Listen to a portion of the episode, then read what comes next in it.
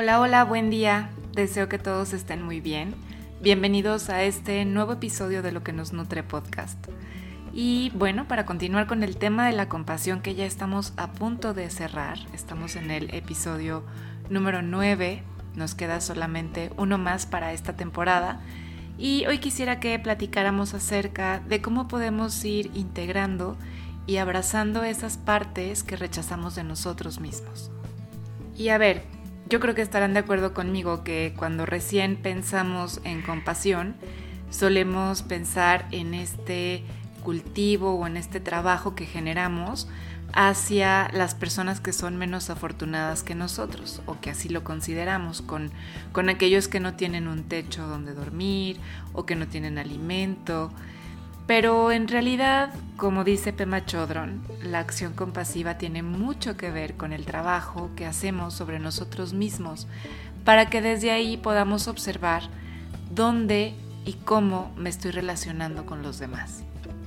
Y es que la acción compasiva es una de las prácticas más avanzadas en el camino del desarrollo de la conciencia porque no hay nada más avanzado que relacionarse con los demás.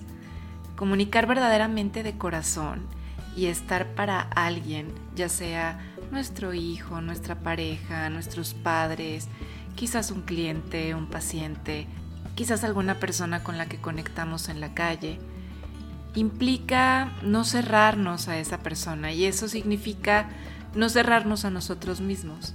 En realidad significa permitirnos sentir lo que sentimos en vez de rechazarlo.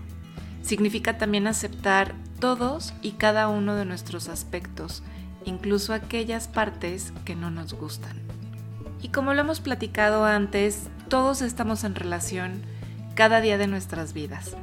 Pero cuando se da el caso particular de que queremos ayudar a los demás, a personas, por ejemplo, que están padeciendo alguna enfermedad, a mujeres que están en situación de calle o que han sido violentadas, a niños, por ejemplo, también que pueden tener alguna situación vulnerable incluso algún animalito que puede estar también en situación de calle o que esté padeciendo algún tipo de abuso, eh, hay algo que notamos enseguida y es que la persona a la que nos disponemos a ayudar puede activar en nosotros pautas que aún tenemos pendientes por resolver. Y desde ahí nos puede ser mucho más fácil reconocer que en realidad eh, rechazamos en los demás lo que rechazamos en nosotros mismos y de la misma forma es más fácil sentir compasión por los demás en la medida en que la sentimos también por nosotros mismos.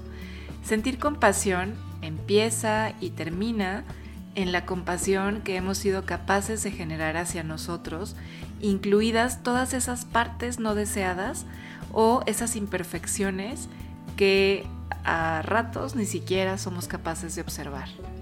Y es que en cada uno de nosotros habita muchísima vulnerabilidad, mucho corazón también, pero normalmente encerrado bajo una coraza que hemos tenido que ir desarrollando para poder sobrevivir. El punto de partida tiene que ser entonces conectar con ese lugar delicado y permitirnos tocar la gran herida que está justo debajo de esa armadura que hemos ido construyendo, debido generalmente al miedo a no ser aceptados, a no ser amados, a no ser vistos. Este camino implica el aprender a estar con lo incómodo, sin taparlo ni negarlo. Por ejemplo, si sentimos enojo, habitualmente asumimos que solo tenemos dos formas de relacionarnos con él. Uno es culpando a terceros y la otra alternativa generalmente es culparnos a nosotros mismos. Sin embargo, el trabajo con la compasión implica quedarnos ahí, permitiéndonos sentir ese enojo, dejándole espacio dentro de nosotros para poder observarlo y averiguar qué temores se están ocultando realmente tras él.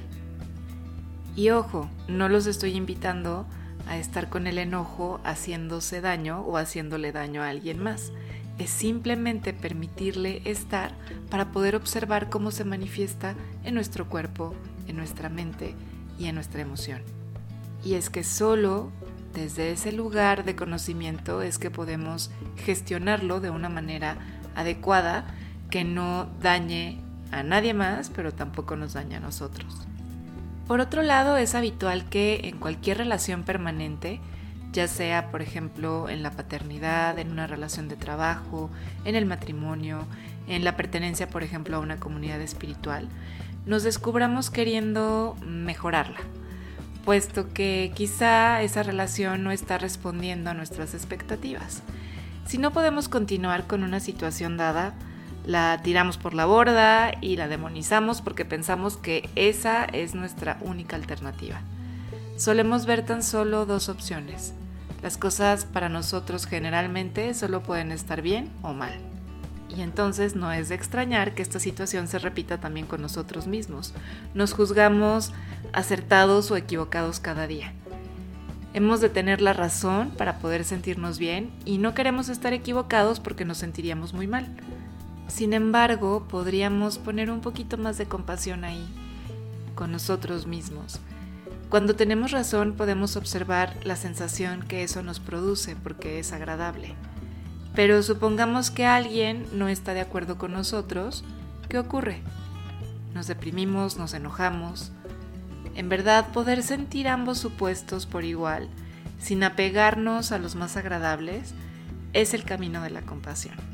Y por otro lado, bien sabemos que querer que las situaciones y las relaciones sean sólidas y permanentes es quizá un deseo infantil que no asume el principio de la impermanencia donde podemos estar ciertos en que todo cambia.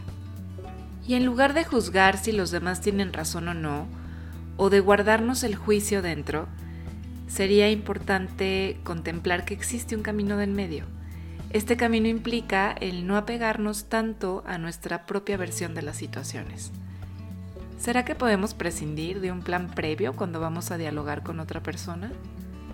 que podemos permitirnos no saber qué decir y no juzgar si la otra persona tiene razón o se equivoca, que podemos ver, escuchar y sentir a los demás tal como son. La manera de comenzar es estando dispuestos a sentir lo que nos está ocurriendo en este momento, sea lo que sea. Se empieza estando dispuesto a mantener una relación compasiva con las partes de nosotros mismos que no consideramos dignas de vivir en este mundo con nuestras partes más incómodas, esas que nos avergüenzan y que normalmente tratamos de ocultar a los demás. Se inicia dándonos cuenta en qué momento comenzamos a calificarnos como buenos o malos. Y es justo en ese momento donde podemos abrirnos a una tercera opción más amplia para cualquiera de estos dos extremos. Un lugar donde integramos esos dos opuestos y somos capaces de trascenderlos. ¿Qué te parece si esta semana eh, te planteas indagar estas dos preguntas. ¿Qué partes de tu personalidad son las que menos te agradan y sueles ocultar a los demás? Y la pregunta número dos sería, ¿cuál es tu mayor mecanismo para protegerte de sensaciones incómodas que no quieres sentir? ¿Y qué te parece si te dejo por acá las claves de este episodio? La número uno, la acción compasiva es una de las prácticas más avanzadas en el camino del desarrollo de la conciencia porque no hay nada más avanzado que relacionarnos con los demás. La número 2. Muchas veces las personas a las que decidimos ayudar suelen activar en nosotros pautas que aún tenemos pendientes de resolver. Ojo con eso. Número 3. Solemos ver tan solo dos opciones. Las cosas han de estar bien o mal. Y acuérdate, hay una tercera que es el camino del medio. Número 4. Debemos estar dispuestos a mantener una relación compasiva con esas partes de nosotros mismos que no consideramos dignas de vivir en este mundo, con nuestras partes más incómodas y vergonzosas que normalmente tratamos de ocultar a los demás. Y bueno, pues así como vamos platicando, te irá quedando claro que la propuesta de acción consciente para esta semana viene un poco intensa, así que esta semana la invitación es a que te sientes unos minutos en silencio y puedas estar presente con una parte de tu personalidad que no te agrada. Que puedas permanecer en este tiempo sintiéndola, observando si puedes aceptarla sin juzgarla. Y te invito también a que te observes durante tu día atendiendo aquellas cosas o gestos, actitudes, respuestas que juzgas como feas o como dignas de reproche a los demás. Y cuando las detectes, puedas hacer espacio interno y preguntarte, ¿qué tiene que ver esto conmigo? ¿Qué es lo que no quiero ver en mí? Y al finalizar tu día puedes llevar tus impresiones a tu diario personal. Pues bueno, como verás tenemos un trabajo profundo para esta semana. Si decides eh, entrar en él, me encantará que me compartas qué es lo que vas descubriendo y si esto ha servido ya abonado algo a tu día a día. Y pues es todo por hoy. Muchísimas gracias por estar aquí, gracias por escucharme. Deseo que tengas una semana llena de comprensiones y sobre todo de mucha compasión, dirigida no solamente a los demás, sino dirigida particularmente a ti como ese lugar de encuentro y de refugio en ti mismo que eh, cuando se logra consolidar puede abrirse y empezar a extender tu círculo de compasión. Muchas gracias por escucharme y nos encontramos el próximo lunes para seguir cultivando juntos luz, sabor y nutrición en la vida cotidiana. Hasta muy pronto.